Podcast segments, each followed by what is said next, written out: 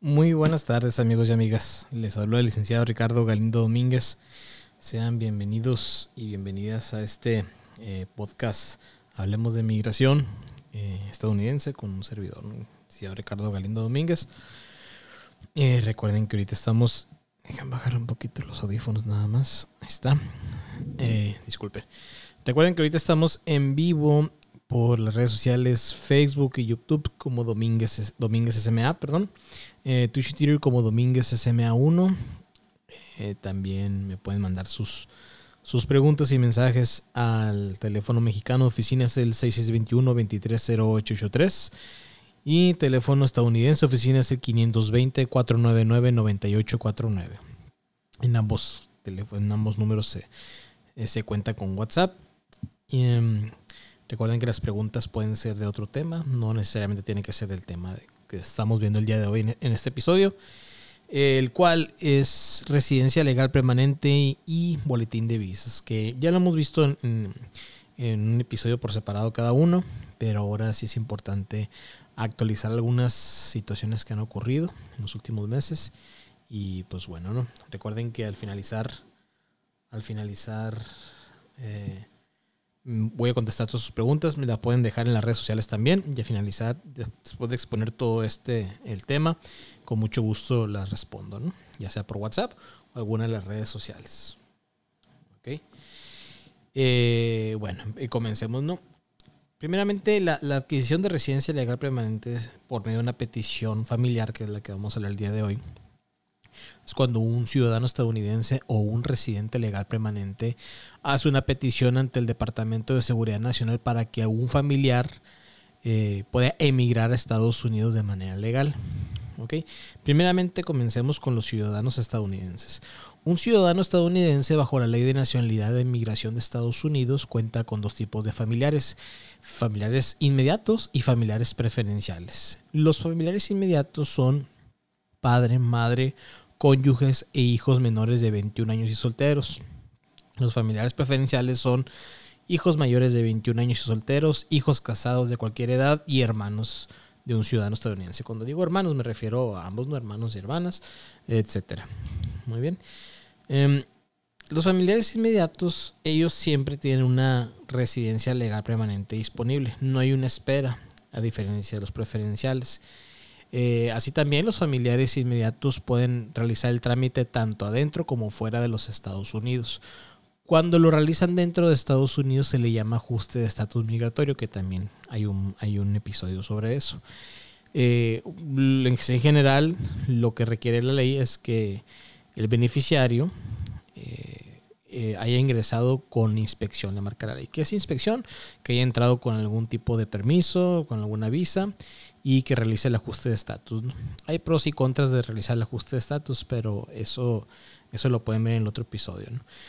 Ahora bien, si se realiza el trámite por fuera de los Estados Unidos, se le llama, es un trámite de, adquisición de residencia legal permanente por medio, por medio de una visa de inmigrante. Eh, es un trámite que inicia ante servicios de ciudadanía en migración de Estados Unidos, pero en algún punto eh, cuando ya se apruebe la petición, la envían al Departamento de Estado. El Departamento de Estado, para aquellas personas que aún no sepan, es, aquella, es aquel organismo de gobierno que controla los consulados y embajadas, administra los consulados y embajadas alrededor del mundo. Es el homólogo a la Secretaría de Relaciones Exteriores que tenemos nosotros aquí en México. Perfecto, perfecto. Eh, Aquí en México el único consulado que lleva ese tipo, a cabo ese tipo de trámites de visas de inmigrantes es el consulado en Ciudad Juárez. Por eso culmina el trámite allá. Antes eran otros consulados también, Tijuana, me parece que en algún momento fue el consulado estadounidense que se encuentra en Monterrey, Nuevo León, pero ya desde hace algunos años es el que se encuentra en Ciudad Juárez, Chihuahua. Muy bien.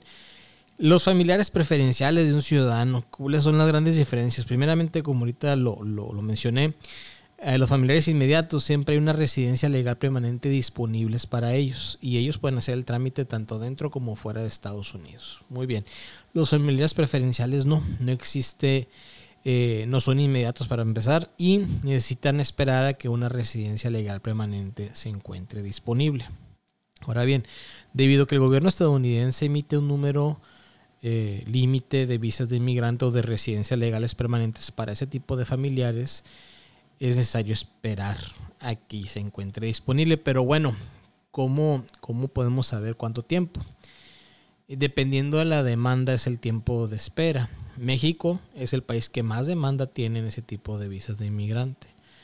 Eh, vamos a poner en pausa eso un momento, al ratito vamos a retomarlo. ¿no? Los familiares preferenciales, en este caso, existe una figura dentro de la ley que se le llama beneficiarios derivados. Solamente los familiares preferenciales tienen beneficiarios derivados. Por ejemplo, eh, si un ciudadano pide un hijo mayor de 21 años y soltero, el familiar, el, beneficiario principal pues es el hijo mayor de 21 años. Y el derivado son aquellos hijos e hijas que sean menores de 21 años y solteros ellos también van a poder adquirir su, residencia legal permanente siempre y cuando al momento de la entrevista consular tengan menos de 21 años y sean solteros. Si, si no tiene hijos en ese momento, pero durante los 22 años que dura el trámite, entre 20 y 22 años, tienen hijos, se va cada, se va añadiendo cada niño o cada niña al trámite y para que ellos también puedan adquirir su residencia legal permanente. Cuando se pide hijos casados, los beneficiarios derivados son cónyuges e hijos e hijas menores de 21 años solteros. Y cuando se pide hermanos también, son cónyuges e hijos e hijas que tengan menos de 21 años solteros. También se van, se van añadiendo al, trámite a medida que va avanzando el tiempo. Ahora bien, esos son los familiares de un los familiares preferenciales de un, de un ciudadano estadounidense. ¿Qué, ¿Qué, pasa con los residentes legales permanentes? Ellos solamente tienen familiares preferenciales y son los siguientes. Nada más son, son dos categorías ahí. Son, perdón, son, sí, son tres tipos de, son un tipo de familiar, perdón, pero solamente se, se catalogan en dos. Cónyuges e hijos menores de 21 años solteros e, y la otra es hijos mayores de 21 años solteros. Nada más ese tipo de familiares puede pedir un, residente legal permanente. Ellos sí tienen también beneficiarios derivados. Si está pidiendo a su cónyuge, van todos los hijos e hijas menores de 21 años solteros de ese, de ese cónyuge. Van todos en la misma, en la misma petición. igual, ¿no? Cuando, cuando son hijos menores de 21 años solteros e hijos mayores de 21 años solteros. La espera para los cónyuges e hijos menores de 21 años solteros no hay ahorita. Ahorita están al día. Muy bien. Y para los hijos mayores de 21 años solteros, eso sí hay. Hay una espera de 21 años. Ahora bien, ¿cómo podemos saber nosotros eh, en qué fecha, cuántos están tardando los trámites para ese tipo de familiares, los que son preferenciales? Ok. Cuando una persona eh, realiza un, trámite ante Servicios de Ciudadanía e Inmigración de Estados Unidos, el acuse de recibo eh, nos da una fecha de prioridad, priority date, que se llama. Esa es la fecha oficial en que ellos recibieron el caso. Entonces, el Departamento de Estado, que es otro organismo del gobierno, emite un documento mensualmente que se llama Boletín de Visas, que es parte del tema que vamos a ver el día de hoy. Es el otro tema que vamos a ver el día de hoy. Ese boletín de visas, como lo mencioné, es un documento que emite el Departamento de Estado en donde em, nos dicen qué fecha en qué fecha de prioridad van procesándose los, casos, los casos. Por ejemplo, y, ah, bueno, y cada mes se, va actualizando ese documento. ¿no? Por ejemplo, ahorita ya está el documento de boletín de visas del, del mes de noviembre del año 2022. ¿ok? Y aquí yo lo estoy viendo. Eh, si ustedes pidieron, por ejemplo, si un ciudadano pide ahorita un hijo de mayor de 21 años solteros, ellos ahorita la fecha de prioridad que van procesándose los casos es el 15 de noviembre del año 2000. Dicho de otra manera, los ciudadanos estadounidenses que pidieron un hijo soltero mayor de 21 años el 15 de noviembre del año 2000, ahorita en este momento están procesándose esos casos. ¿ok?, Igual para los, los, hijos casados de cualquier edad, van en el primero de junio de 2001, eh, perdón, el 15 de noviembre del 97. Los hermanos de un ciudadano van en el primero de agosto del año 2000.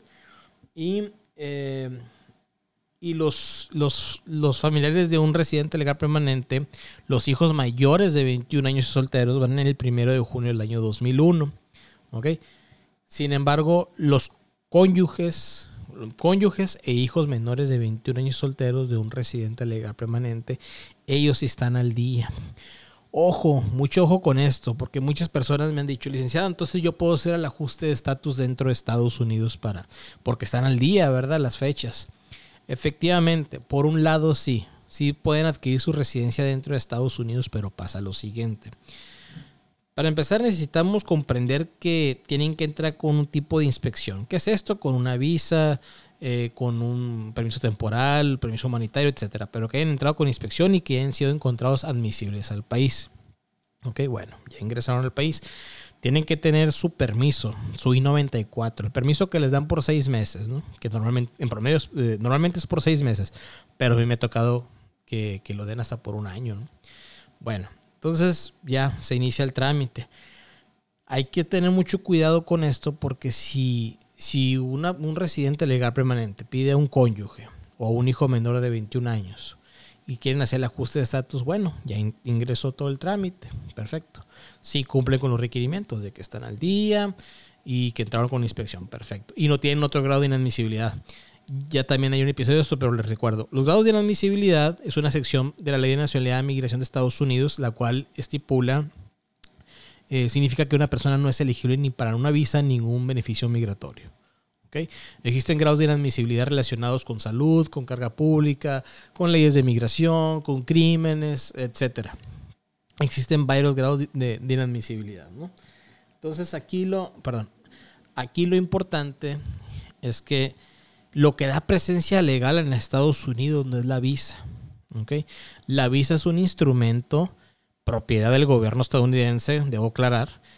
Eh, es un instrumento que solamente sirve para pedir autorización de ingreso al país y muchas veces el oficial de aduanas y protección fronteriza, la CBP por sus siglas en inglés, el CBP Officer, eh, los encuentra inadmisibles. ¿Por qué? Porque tienen algún tipo de grado de inadmisibilidad. Muy bien. Los castigos que también hemos visto más comunes son los siguientes. Toda persona que se queda más de seis meses en Estados Unidos, pero menos de un año, tiene un castigo por tres años. Toda persona que se queda más de un año en Estados Unidos tiene un castigo por 10 años. Aunque tenga su visa vigente, pero el permiso no. Al momento en que se les vence el permiso, se encuentran ilegalmente en los Estados Unidos. Muy bien, volviendo a lo de la residencia legal permanente. Si un residente legal permanente quiere hacer el ajuste de estatus de un cónyuge o hijo menor de 21 años solteros y este trámite dura más de los seis meses, esa cónyuge o ese cónyuge y el hijo o hija menor de 21 años solteros ya se encontrará eh, ilegal en Estados Unidos. Por lo tanto, se le va a disparar un castigo. Por lo tanto, si tiene ese grado de inadmisibilidad, no puede adquirir su residencia legal permanente dentro de los Estados Unidos. Y si él sale, se le va a poner un castigo, el de los tres años, y va a requerir pedir un perdón migratorio. Que ese perdón migratorio sí se puede pedir debido a que aquí el peticionario es mamá o papá. Entonces, sí procede. Muy bien. Eh, eso no hay ningún problema, pero no se arriesguen, pues. No se arriesguen, la verdad, se los digo. No se arriesguen a hacer eso. ¿Por qué? Porque pueden, pueden tener ahí este. Híjola, pueden tener esa, esa, ese castigo para ellos y va a marcarlos el resto de, su vida. Ahora bien, si ustedes se quieren arriesgar a hacer eso para ver si, si en dado caso eh, en menos de seis meses sale el trámite, pues también se puede, ¿no? Solamente yo hiciera esta sugerencia. Si ya ven que, están en el, en el mes quinto del día 25 y ya es uno de los fines de semana, ya, o sea, bueno, si, si le falta un día o dos días para que se les vence el permiso, vénganse a México, salgan del país.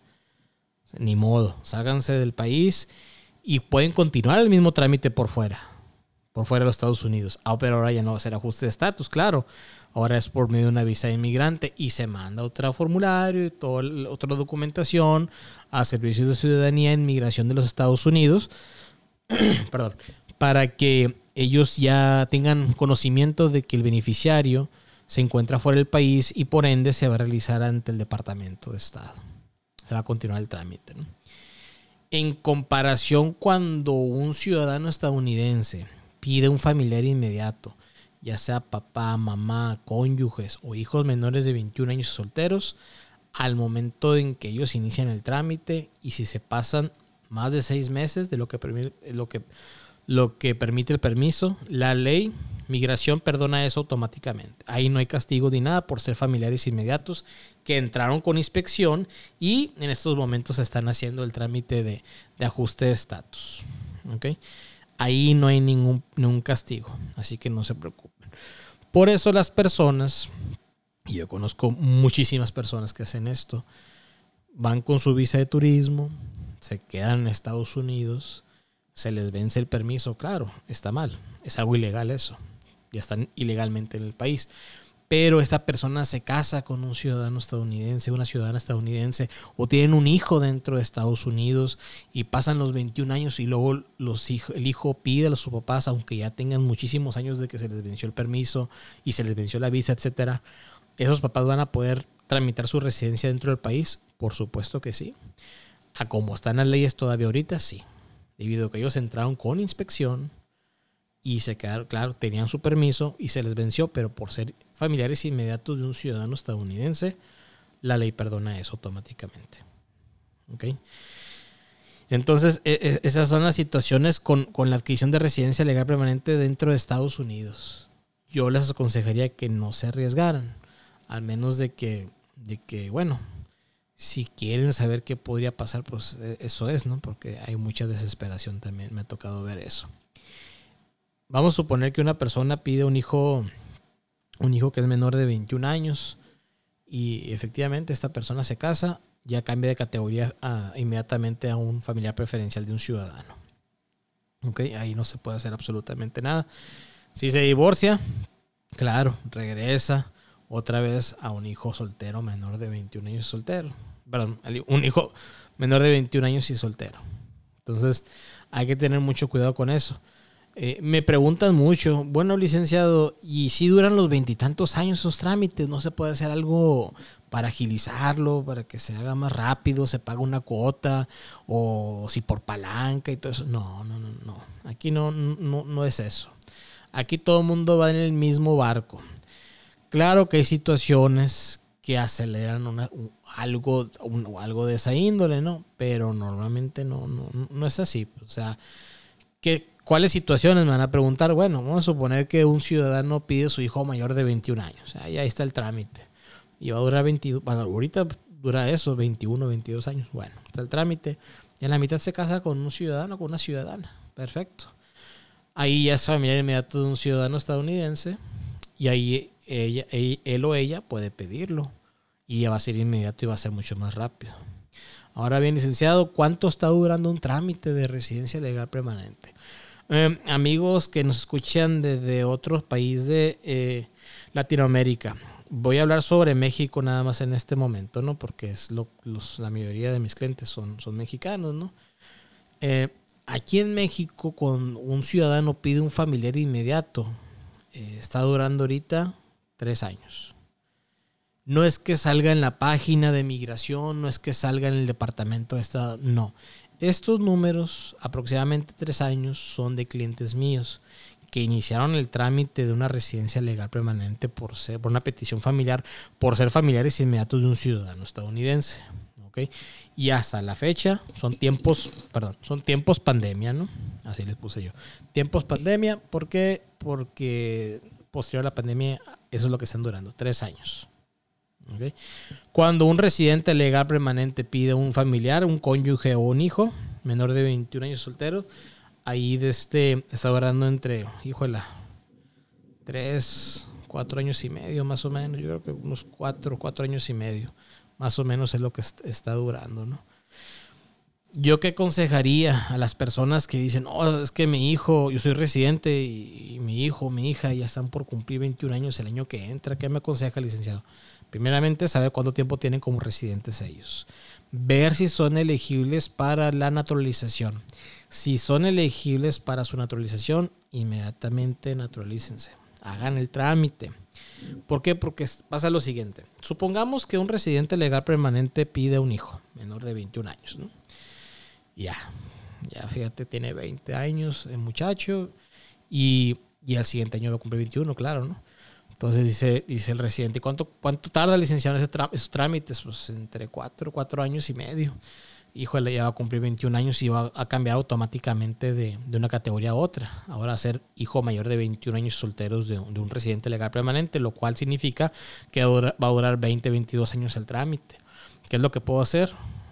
¿Cuántos años tiene como residente? No, pues tantos. Ok, hágase ciudadano. Entonces, al momento en que se haga ciudadano y tome, el juramento de alianza al país, se da aviso a migración y, automáticamente el menor se convierte en un familiar inmediato de un ciudadano estadounidense. Y hay una ley que protege al menor, la cual dice que se congela la edad. Entonces ya no importa si en un mes va a cumplir años.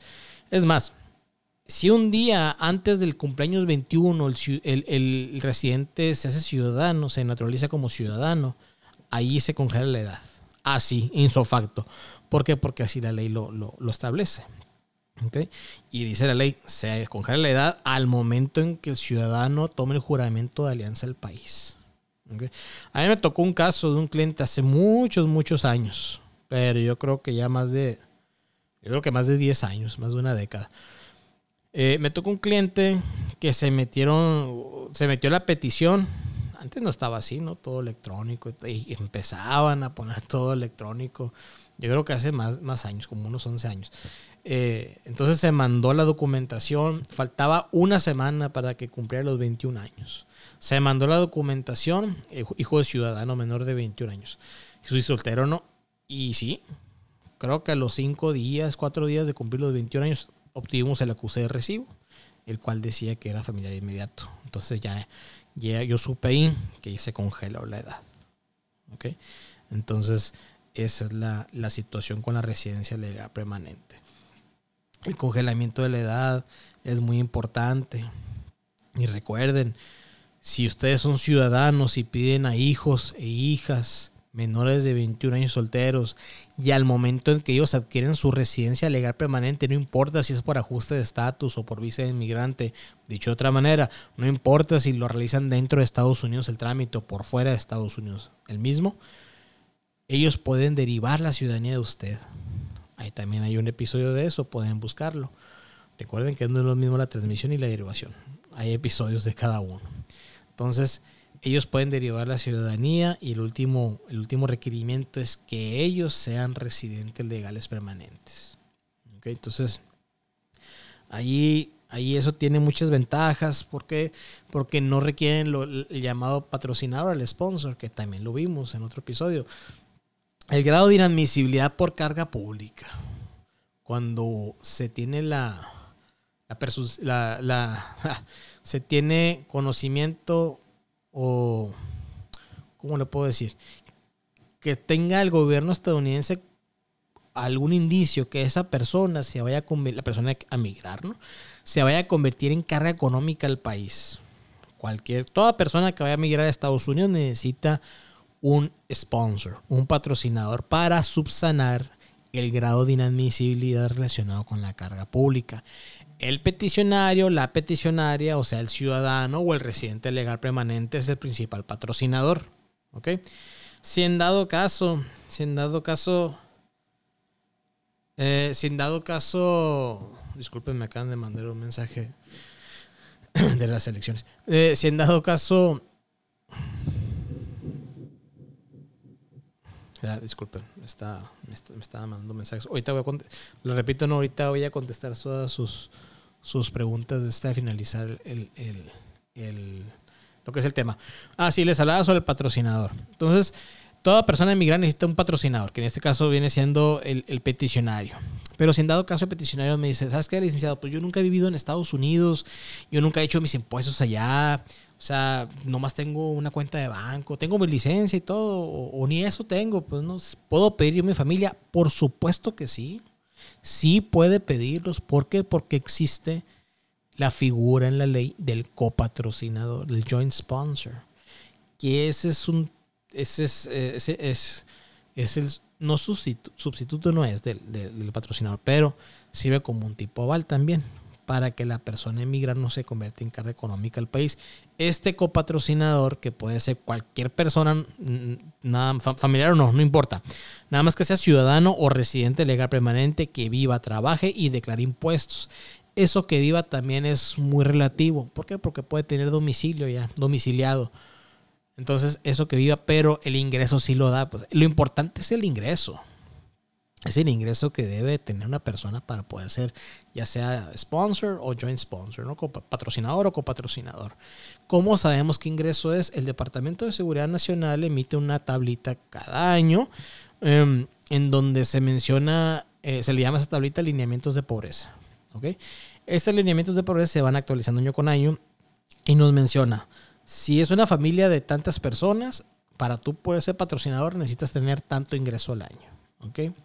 Y se toma en cuenta todas las personas, si está casado, si tiene hijos que son dependientes, si tiene otros tipos de dependientes y los ponen los income tax, si ya fue ciudad, si ya fue patrocinador de otra persona y sigue siendo residente esa persona, también se toma en cuenta y se toma en cuenta las personas de emigrar. Se hace la suma y también se ve en la tabla cuántas, cuántas personas, cuánto es el ingreso requerido para poder ser patrocinador y, y o copatrocinador. ¿okay? Pero ojo, aquí pasa algo muy bonito. Cuando una persona deriva la ciudadanía del padre o madre ciudadana estadounidense, hay una excepción de ley y esa persona no necesita patrocinador. Es una ventaja sumamente importante porque a mí me ha tocado gente que pide a su familia y que nada más ha ido a Estados Unidos de compras, de turismo y todo. Y les arregla la ciudadanía a los hijos, la residencia y luego la ciudadanía. Entonces, ahí todo lo que uno está mencionando viene tipificado en la Ley de Nacionalidad e Inmigración de Estados Unidos, en el Código de Regulaciones Federales. O sea, tenemos que ver toda la ley, no nada más por lo que dicen las otras personas. Hay que estar respaldado siempre por conocimiento, pero conocimiento de, la fuente oficial. La otra vez me decía, licenciado, me decía alguien licenciado cuando estaba lo de eh, la apertura de las de la que cerraron las fronteras pues durante, durante un año pasaditos por lo del COVID y todo eso. Me decían, licenciado, em, que ya van a abrir, ¿no? Ya hay mucho rumor que van a abrir y todo esto. Y yo salí, y hay un video por ahí. Yo les dije, miren, cuando salga una, un comunicado oficial de Servicio de Ciudadanía e Inmigración de Estados Unidos, del Departamento de Estado de los Estados Unidos, de la CDC, que es centros de control, de centros y control de enfermedades, de la Casa Blanca o Departamento de Seguridad Nacional o de Aduanas y Protección Fronteriza, yo voy a salir a decirlo, ya sea en episodio de podcast o en transmisiones en vivo. Mientras que no salgan comunicados oficiales de páginas de ellos, no crean absolutamente nada. Tenemos que ver lo oficial lo oficial. Para eso también estoy yo, pues, para comunicarles todo, todo esto. Entonces, no se dejen ir con, rumores que esto, o si, licenciado, me ha tocado, ¿no? Licenciados que me dijeron otro abogado que si yo le pago más que el trámite ese de 20 años, me lo saquen 5 o 6 años. No es cierto. No es cierto eso. Y, y las pruebas están ahí. Ustedes pueden meterse en la página del Departamento de Estado. Entonces, mucho cuidado con los fraudes, mucho cuidado. Nosotros hemos sido víctimas de, empresas fantasmas eh, que, dicen que tenemos sucursales en, el sur del país. Eh, eh, fíjense que en Estados Unidos nunca han dicho que tenemos sucursal. Preguntan que si tenemos sucursal, pero siempre les contesto que no. en el centro del país sobre todo me han dicho, no, que en el DF tienen ustedes una sucursal, ¿no? Y, me mandan la foto y todo, y sí, agarran el nombre de la empresa y todo, pero no, no. La única oficina con la que, con la que cuento es aquí en Boulevard Luis Fernando Colosio, número 405, local 5, entre calles Herrerías y Real del Arco, Colonia Villa Satélite, aquí en Hermosillo, Sonora.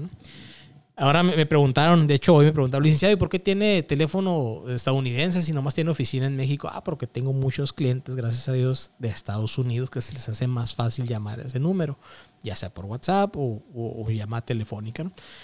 Y sí, yo me traslado a todos los, lugares que, me llaman. ¿no? De hecho, la semana pasada anduve en la ciudad de Los Ángeles, en Anaheim, en Cypress, Cypress, en Buena Park. Bueno, ahí, ahí desde las ciudades circunvecinas, ¿no? Estoy llevando a cabo trámites migratorios, ¿no? Y en septiembre, a principios de septiembre, fue en septiembre o en agosto, no recuerdo. Anduve también en Utah con clientes y Wyoming. Entonces, eh, con mucho gusto uno puede ir hasta donde ustedes se acerquen y, y, sobre todo agradecerles esa confianza, ¿no? Porque a mí me han dicho, no, licenciados, que gracias a Dios, ¿no? Todo, todo lo que, gracias a Dios, todo el crecimiento que ha tenido Domínguez SMA es gracias a la confianza de la gente. Y ustedes pueden ver la reputación, los comentarios, eh, las certificaciones, todo en www.dominguezsma.com nada más. Ahí pueden checar la, la, página y pueden ver todos los títulos profesionales y etcétera. Y, y, eso es. Entonces, la residencia legal permanente, sí les digo, eh, ya para cerrar este tema, que si ustedes tienen la oportunidad de hacer ese tipo de trámite, háganlo. Háganlo. La causa o motivo por el cual todas las personas que yo conozco que no realizaron el trámite de residencia para sus hijos eh, en tiempo y forma ha sido por la desidia. Nada más. Ni por falta de recurso eh, económico.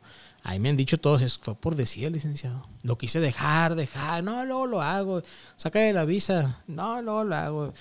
Oiga, tiene esa, esa puerta abierta, pues, ¿no? Háganlo, porque también me ha tocado que oficiales consulares cuando nos tramitan la visa, oye, tu papá es ciudadano, el papá de menores ciudadanos, ¿y por qué no le tramite la ciudadanía?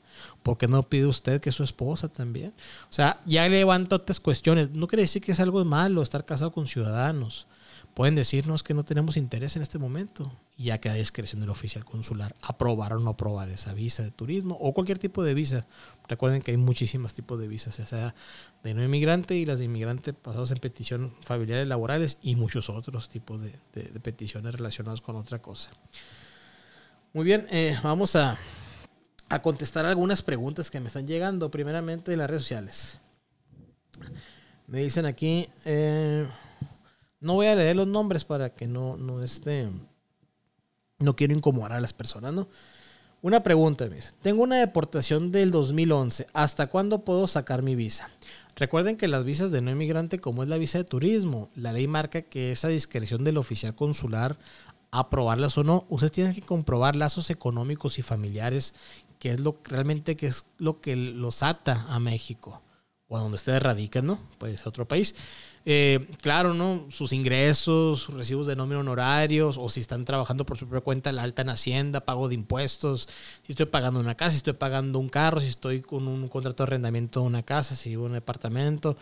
O sea, todo lo que usted quiera puede, para que, que usted crea que siga para demostrar eso, por favor, demuéstrelo. Hágame la redundancia. O sea, todo eso son evidencia. Ahora bien, la ley estipula lo siguiente toda persona que es removida o deportada por una ocasión o por primera ocasión de los Estados Unidos tiene un castigo por cinco años. Aquí me dice que fue el 2011, entonces quiere decir que ya fueron muchos años. No quiere decir que el récord se borra, ¿eh? ojo. El récord migratorio no se borra, es de por vida. Me ha tocado gente que ha sido deportada en los 70 y todavía le sale. O sea, me ha tocado, es más, yo encontré la entrada de mi bisabuelo cuando él emigró el 12 de octubre. Ah, de hecho hoy, fíjese, hace 102 años emigró mi, bisabuelo desde este a los Estados Unidos el 12 de octubre de 1920 y yo encontré su entrada. Lo encontré en los archivos nacionales de Washington. Entonces, eh, eh, Calixto Domínguez Pérez. Y, y mi bisabuela Ramona Cota de Domínguez. Entonces, Ramírez se pedaba, Cota Ramírez y también de Domínguez por su esposo, ¿no? Por mi bisabuelo. Entonces ellos, ellos, este, eh, si encontré la entrada de ellos, el récord lo tienen. No digan mentiras, ni en su solicitud, ni durante la entrevista consular. No vale la pena. ¿Por qué? Porque si ven que hay una mentira, van a perder credibilidad total. Siempre digan la verdad. Estipulen todo lo ocurrido en las solicitudes, todo. Si ustedes van a las agencias de visas, que yo no soy agencia de visa, pero si van a las agencias de visas con abogados o con consultores de inmigración estadounidense, así como un servidor, por favor, cerciórense que toda la información que ustedes están dando la estén plasmando en la solicitud. Yo, por ejemplo, pongo una, tengo una pantalla grande y tengo conectada la computadora.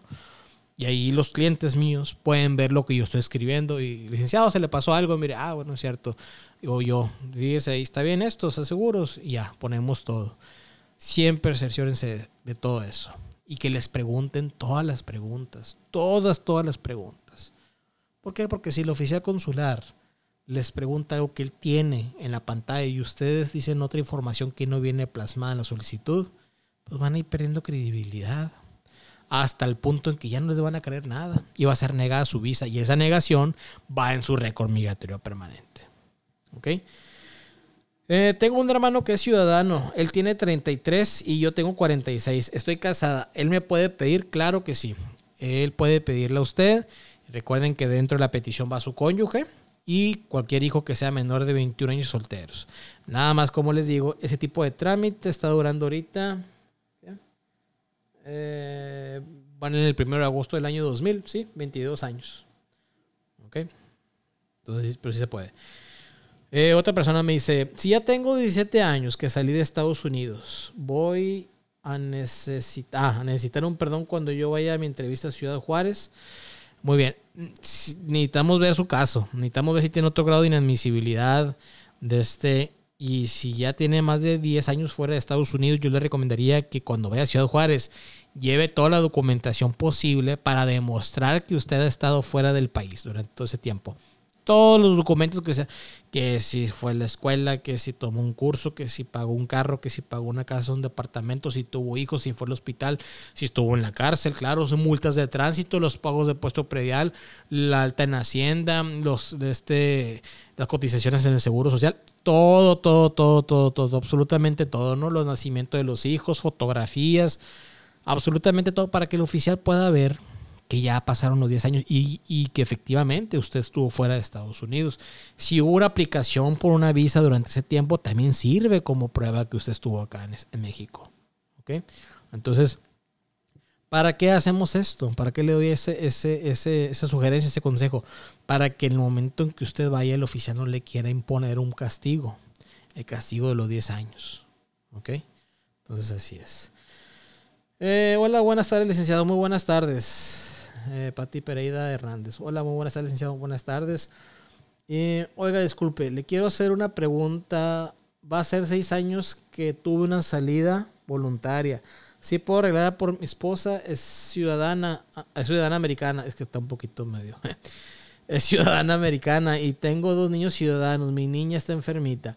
Sí, señor. Sí puede hacer su trámite de residencia legal permanente. Ahí tiene una, un grado de inadmisibilidad por haber sido removido o deportado aunque esa salida voluntaria cuenta como una.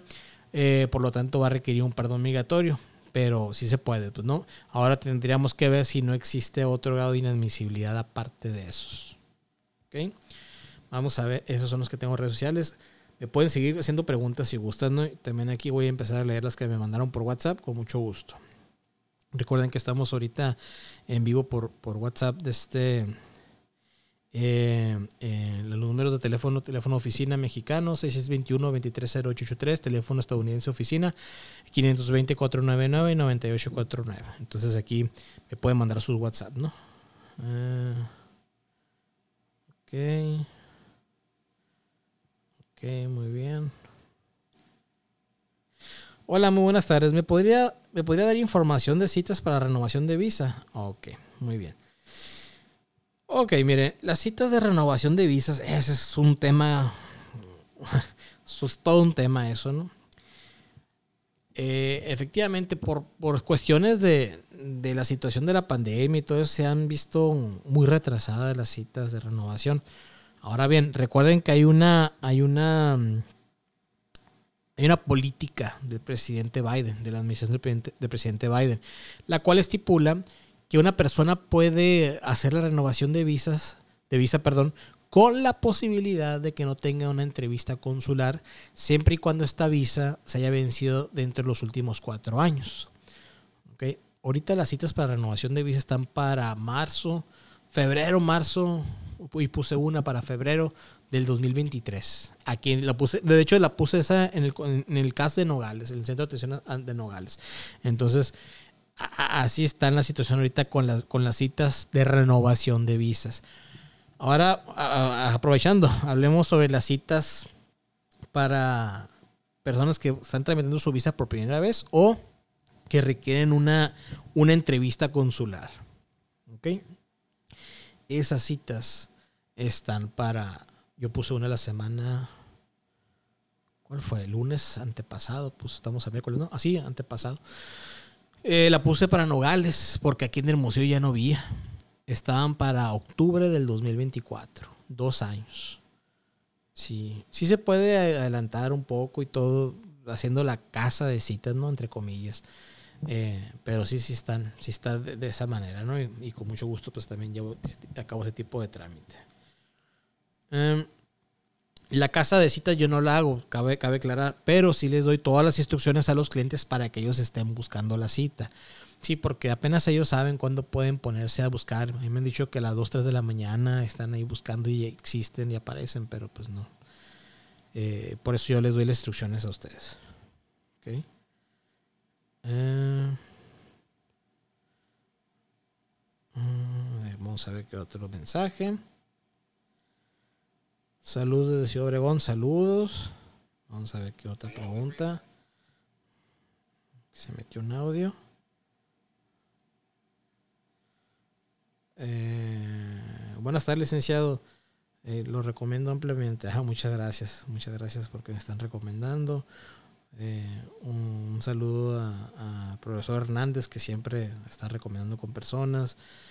Muchas, muchas gracias a todas las recomendaciones, ¿no? Y, y qué otra cosa, bueno, ya se acabaron los, los mensajes. Eh, recuerden que que este, este, episodio, igual que todos los episodios del podcast, se encuentran, van a, bueno, este día ahorita terminando lo voy a subir a Spotify.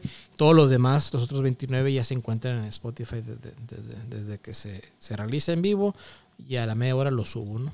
Tengo que pasarlo a otro formato y luego voy a subirlo. Pero bueno, eh, ya para concluir este, este episodio, les dejo toda la información de la oficina. Domínguez SMA Servicios Migratorios Americanos. Recuerde que un servidor lleva a cabo trámites migratorios en todo Estados Unidos y México.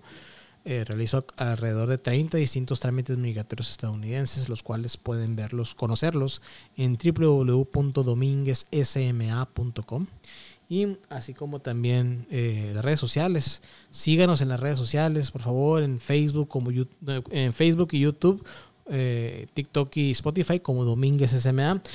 Instagram, Twitch y Twitter como Domínguez SMA1. Ahí pueden ver eh, los, los, episodios de, bueno, del podcast, las transmisiones en vivo, cortos, TikToks que subo de migración y así como también entrevistas que se me han hecho ya sea en radio o, por internet, etcétera, ¿no? Y también en la página web pueden ver las certificaciones y, títulos profesionales. Teléfono de oficina, el teléfono mexicano oficina 6621-230883. Teléfono estadounidense oficina es el 520-499-9849. Eh, mira, me llegó otra, otra, otra preguntita. Buenas tardes, mi papá es residente, yo soy mayor de edad, tengo hijos, pero no estoy casado. ¿Cuánto tiempo es de espera? Si usted tiene más de 21 años, eh, ahorita son 21, exactamente 21 años de espera. El primero de junio del 2001. Si tiene menos de 21 años, si tiene 18 o 19, sería un poquito menos. Sería, sería menos, de hecho, unos 3, no, no, 4 años. Esos tiempos que yo estoy diciendo puede que sea menos. ¿Por qué? Porque son tiempos pandemia. De aquí a tres años, cuatro años puede modificarse, hacerse un poquito más, más, más, más ágil el procedimiento, ¿no? Pero apenas el, gobierno estadounidense sabe cómo se está manejando. Muy bien. Y la oficina se encuentra en el Boulevard Luis Fernando Colosio, número 405, local 5, entre calles Herrerías y Real del Arco, Colonia Vía Satélite, eh, aquí en Hermosillo, Sonora. Recuerden que yo no soy enlace de ningún bufete jurídico ni de México ni de Estados Unidos. No tengo sucursales en ninguna otra ciudad, ni en México, ni en Estados Unidos, ni en ninguna otra parte del mundo. Todos los trámites migratorios estadounidenses los llevo a cabo personalmente, de principio a fin. Por mi parte sería todo. Que tengan una excelente mitad de semana. Eh, ahora hay juego y partido de béisbol.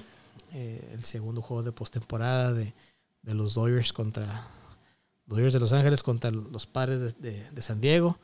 Vamos a ver cómo, cómo se, se pone Urias este día y estuvo muy bueno el partido. Y pues sería todo. Que tengan un excelente miércoles. Nos vemos eh, a la próxima. Muchas gracias.